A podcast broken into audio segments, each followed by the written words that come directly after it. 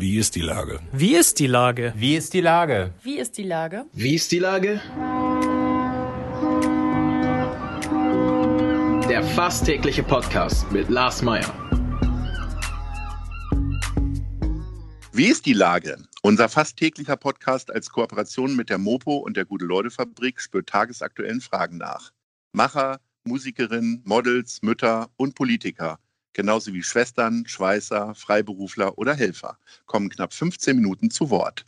Die Auswahl ist rein subjektiv, aber immer spannend und überraschend. Mein Name ist Lars Meyer und ich rufe fast täglich gute Leute an. Unser Partner, der das diese Woche möglich macht, ist Taifi Klubben. Herzlichen Dank. Heute befrage ich Charlotte Frei vom Bildungsprojekt Climb. Ahoi, Charlotte. Moin, Lars. Liebe Charlotte, Climb heißt ja Klettern. Wo und wie klettert ihr denn? Genau, Climb heißt Klettern. Es heißt aber auch clever lernen, immer motiviert bleiben. Und wir sind große Fans von dieser Doppeldeutigkeit, weil es bei uns darum geht, dass wir Kindern beibringen, dass sie so hoch hinausklettern können in ihrem Leben und in ihrem Bildungsweg, wie sie sich das erträumen können. Und bei uns wird aber auch tatsächlich normalerweise geklettert. Einmal pro Ferienangebot, das wir machen, geht es für alle in den Kletterwald. Und auch sonst lernen die Kinder in ganz vielen kleinen Situationen über sich hinauszuwachsen und sozusagen neue Herausforderungen auf ihrem Bildungsweg mit ganz viel Mut und Spaß zu nehmen. Ihr, um nochmal von vorne anzufangen, ihr bietet Lernferien an für Genau. Eltern und Kinder. Wie funktioniert das? Ist es nur für Leute, die sich bewerben? Kann man sich das erkaufen oder wie funktioniert das? Wir sind an ausgewählten Schulen hier in Hamburg und mittlerweile auch in ganz Deutschland. Wir haben aber hier in Hamburg angefangen. Ähm, wir wählen die Schulen danach aus, äh, dass wir sagen, wir sind am liebsten in Schulen, wo Kinder vielleicht nicht so viele andere Möglichkeiten haben in den Ferien, äh, tolle Sachen zu erleben und unser Angebot deswegen besonders wichtig ist und auch besonders gut ankommt. Äh, wir sind zum Beispiel in Wilhelmsburg und auf der Veddel ganz viel aktiv. Ähm, und ansonsten funktioniert das so, das Angebot ist freiwillig. Man meldet sich über die Schule an, so wie für die reguläre Ferienbetreuung auch und ist dann den Tag über von 9 bis 16 Uhr bei uns und kann sich vormittags in Deutsch und Mathe ausprobieren und ganz viel neues Wissen lernen. Nachmittags gibt es Projekte und es gibt eben auch Ausflüge. Und äh, wie werdet ihr getragen? Durch Spenden, durch öffentliche Gelder oder wie funktioniert das? Genau, sowohl als auch. Wir kriegen einen gewissen Satz äh, aus den normalen Mitteln für Ferienbetreuung. Von der Hamburger Schulbehörde ist das hier in Hamburg. Und das ist ungefähr die Hälfte und ungefähr genau die andere Hälfte wird über Spenden getragen. Wir haben so ein Patenschaftsmodell und dann haben wir Unternehmen, Stiftungen, manchmal sogar auch Privatpersonen, äh, die eine bestimmte Anzahl von Patenschaften übernehmen und damit halt bestimmt, einer bestimmten Anzahl von Kindern die Teilnahme ermöglichen. In diesen Ferien sollen Kinder und Erwachsene voneinander lernen. Also es ist Genau. nicht nur so, dass Erwachsene den Kindern was beibringen, sondern Erwachsene sollen auch lernen, beispielsweise Verantwortung zu übernehmen. Ganz genau. Das ist dann so ein Ganztagesprogramm oder? Genau. Ähm, das richtet sich vor allem an Leute, die später auch beruflich mit Kindern arbeiten wollen, sprich LehrerInnen, ErzieherInnen, Sozialpädagogen, äh, angehende Schulpsychologinnen und so weiter, aber auch an alle anderen, die sagen, ich habe mal Lust, meinen Horizont zu erweitern und mich dieser ganz besonderen Herausforderung äh, zu stellen. Und als äh, Ehrenamtlicher kann man bei uns für zwei Wochen mitmachen, ins Klassenzimmer reinschnuppern, aber eben auch die Erfahrungen direkt reflektieren. Wir bieten da so Workshops an, äh, es gibt immer die Möglichkeit, sich in seinem Unterricht hospitieren zu lassen, damit man noch ein paar Tipps bekommt äh, und ganz viele andere Bildungsangebote, die die Erfahrung, die man macht, auch wirklich untermauern.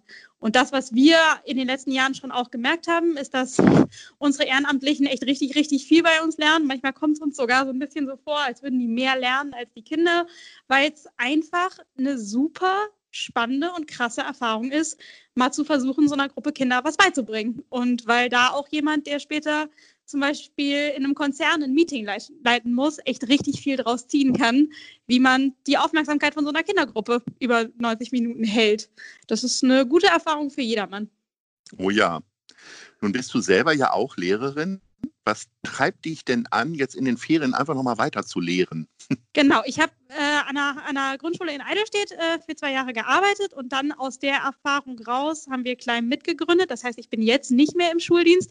Das ist aber schon eine Erfahrung, die ich einfach sehr mit mir mittrage.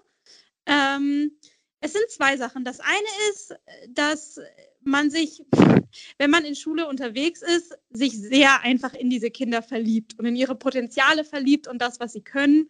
Und dass die Erkenntnis, dass wir in einem Land leben, in dem nicht jedes Kind gleichermaßen seine Träume, seine Wünsche, seine Potenziale verwirklichen kann und das meistens viel mit dem Geldbeutel der Eltern zu tun hat.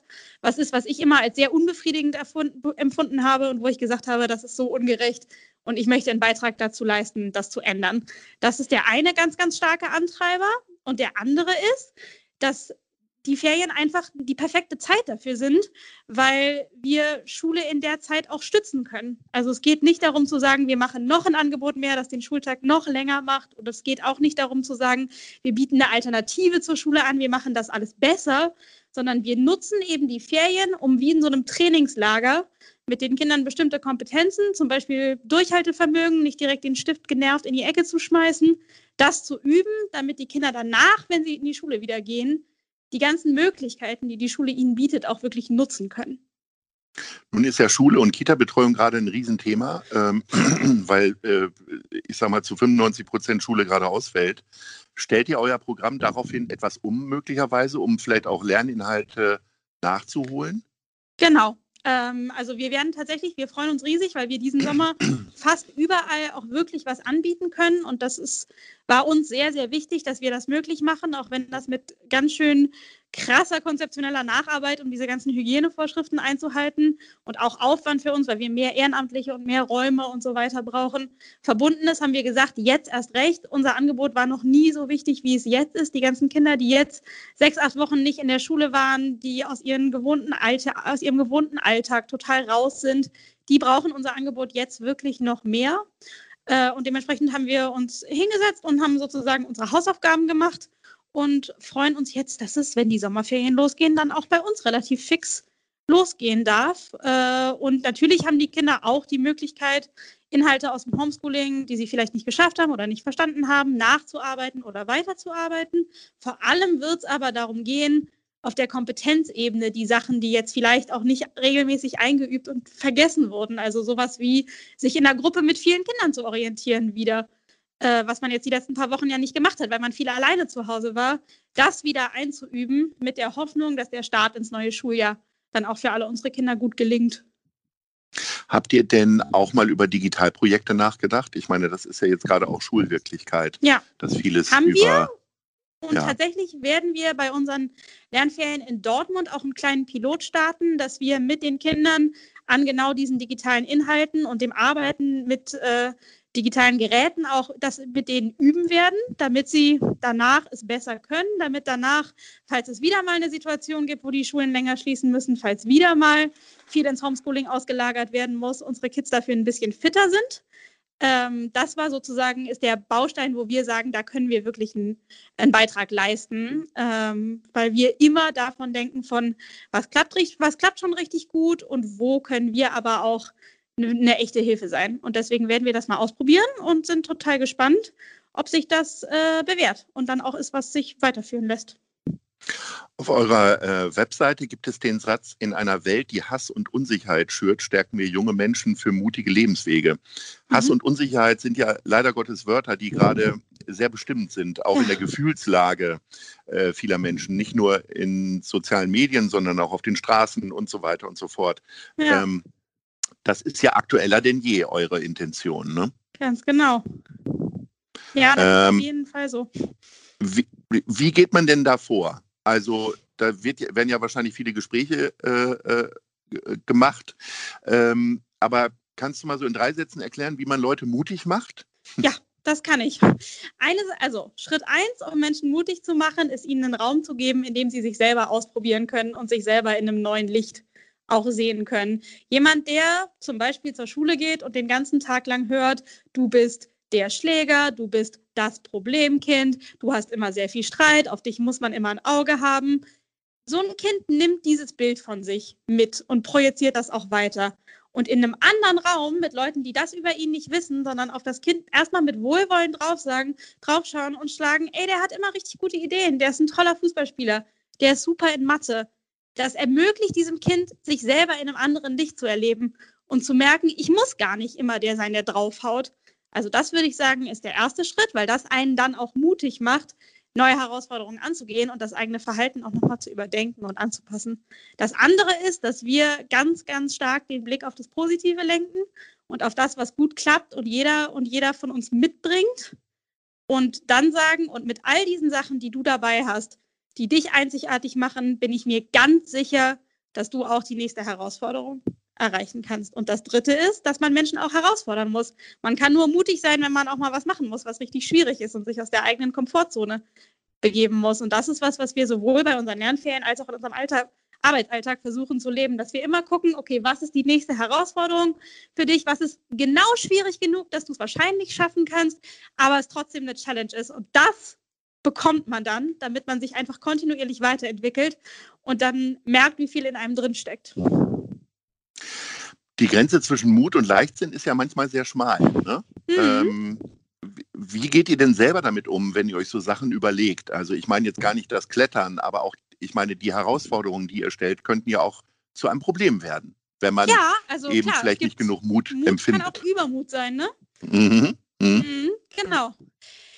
Also ich glaube, es ist immer, also da würde ich wieder antworten, das, worauf es ankommt, ist, seine eigenen Stärken richtig gut zu kennen und zu wissen, was man gut kann, weil dann hat man meistens auch ein ziemlich gutes Gefühl dafür, welche Herausforderung einen gerade trägt und welches gerade auch ein Schritt zu weit ist. Das andere ist, dass bei uns das Thema Ziele setzen sehr, sehr irgendwie sehr zentral geworden ist. Die ganze Frage so, wann habe ich das geschafft? Woran merke ich, dass ich das geschafft habe? Wie viele Ressourcen muss ich da auch rein investieren? Und manchmal ist es ja auch oft, dass man so eine einen großen Schritt in zwei kleine versucht runterzubrechen und sagt, okay, es wäre jetzt vielleicht äh, zu leichtsinnig zu sagen, was weiß ich, wir führen nächsten Sommer zehn Lernferien an zehn neuen Schulen durch. Aber drei oder vier, das können wir eigentlich schaffen. Äh, und so da ranzugehen. Also die Sachen sich in kleine Portionen aufzuteilen, das ist auch was, was uns weiterhilft man spürt ja schon, äh, wenn du über das Projekt sprichst, deine Energie. Wo ziehst du die denn her? Weil ich denke mal, wenn man solche Lernferien mit erwachsenen Kindern macht, dann ist man abends dann auch schon ganz schön fertig. Ja, auf jeden Fall. Äh, klar, also das ist, aber man kriegt halt auch so wahnsinnig viel zurück. Also ich ziehe meine Energie eigentlich immer daraus, wenn mein Team mich damit überrascht, was sie alles über den Tag so auf die Beine stellen und mit wie viel Leidenschaft sie dabei sind. Und dass ich ganz, ganz oft das Gefühl habe, eigentlich ist meine Aufgabe äh, als Führungsperson in diesem Team nur richtig gute Leute mit Ressourcen auszustatten und sie dann rennen zu lassen, weil sie mich im Zweifel nur positiv überraschen werden. Und das macht super viel Spaß und das macht es dann auch nicht schwierig, morgens aufzustehen und zur Arbeit zu gehen. Mut ist ja äh, eine Begrifflichkeit, die man jetzt gerade auch in den Tagesmedien irgendwie liest, dass äh, die Bundesregierung hat ein riesen äh, Finanzprojekt auf die Beine gestellt mit Steuerersparnissen und so weiter. Ähm, das wurde ja sehr lange der Koalition abgesprochen, äh, dass sie eben mutlos reagieren. Äh, mhm. was glaubst du, habt ihr da was mit zu tun? Haben die euch gelernt? Äh, was meinst du, wie das bei, was da der Prozess bei denen war? Kannst du das von außen beurteilen? Also ich meine, es ist eine witzige Frage. Also natürlich haben wir jetzt persönlich damit relativ wenig zu tun. Aber tatsächlich ist unser Slogan ja schlaue Ferien für eine mutige Gesellschaft und der kommt äh, aus der letzten Krisensituation, die wir relativ hautnah miterlebt haben, nämlich als 2015 so viele Geflüchtete zu uns kamen und da relativ schnell die anfängliche Euphorie ja genau in diese Mutlosigkeit und dieses, ah, das klappt alles sowieso nicht und wir geben es einfach direkt wieder auf überschwappte. Und da haben wir gesagt, das kann nicht sein. Auf Herausforderungen muss eine Gesellschaft erstmal mit so einem, ja, wir packen das jetzt an, Spirit reagieren. Und ich habe schon das Gefühl, dass daraus gelernt wurde und dass ganz viele Sachen die jetzt anders laufen, viel damit zu tun haben, vielleicht auch mit den, mit den Sachen, die man gemerkt hat, dass das 2015 nicht funktioniert hat. Und da gehört eben der Mut zu den großen Lösungen, zu den großen Antworten auf die großen Fragen dazu. Und aber auch zum Beispiel das Thema des immer wieder Erklärens, immer wieder Kommunizieren, alle irgendwie ins Boot holen. Die Tatsache, dass wir, dass ja jetzt irgendwie alle sich auch an diese Beschränkungen halten mussten und das so ein gemeinschaftliches Erleben war, hat, macht auch mutig, ne? Wenn man merkt, man ist, muss nicht alleine mutig sein, sondern man ist aufgefangen in der Gruppe und alle haben es irgendwie gerade schwer. Das macht es ja schon auch einfacher. Also, das sind ja die Sachen, die mir dazu so einfallen. Unbedingt. Liebe Charlotte, unsere Zeit ist vorbei. Ich bedanke mich wirklich für das sehr, sehr inspirierende Gespräch. Ich äh, hoffe, dass ihr weiter mutig seid und äh, dass viele Hörerinnen und Hörer auch mutig sind und mal auf eure Seite gehen von Bildungsprojekt Climb und euch unterstützen. Herzlichen ja, Dank cool. und Ahoi. Vielen, vielen Dank. Das hat sehr viel Spaß gemacht. Tschüss. Tschüss.